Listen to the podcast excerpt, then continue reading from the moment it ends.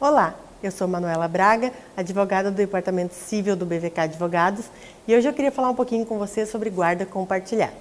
A maioria das pessoas, quando ouve falar em guarda compartilhada, entende que a guarda, neste caso, é dividida em termos de tempo entre os genitores, o que não é verdade. Guarda compartilhada não é o filho ficar 15 dias com o pai, 15 dias com a mãe, por exemplo. Isso é guarda alternada, que sequer existe e é prevista na nossa legislação.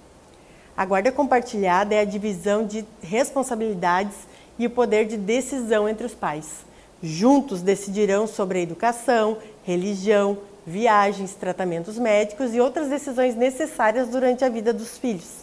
Inclusive, nesse momento que estamos vivendo, de ideias divergentes quanto à vacinação de crianças, o Poder Judiciário tem recebido inúmeras ações em que pais que possuem guarda compartilhada e que, consequentemente, possuem poder de decisão em conjunto, estão divergindo sobre a vacinação de seus filhos. Desde 2014, a regra é que seja determinada sempre a guarda compartilhada. Mas ainda existem muitas determinações de guardas unilaterais, principalmente quando há conflitos entre os genitores ou até mesmo caso de consenso entre esses.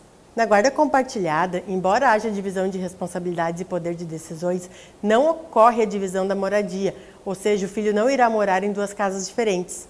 Será definida uma residência base, como é normalmente chamada, ou seja, haverá uma residência fixa de referência e o outro genitor terá definido seus dias de convivência com o filho.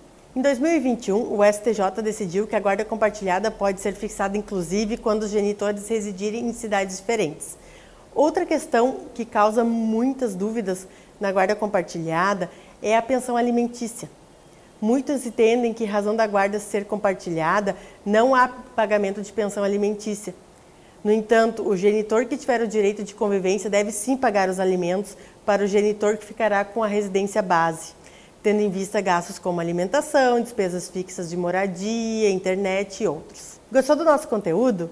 Se inscreva no nosso canal do YouTube e nos siga nas nossas redes sociais.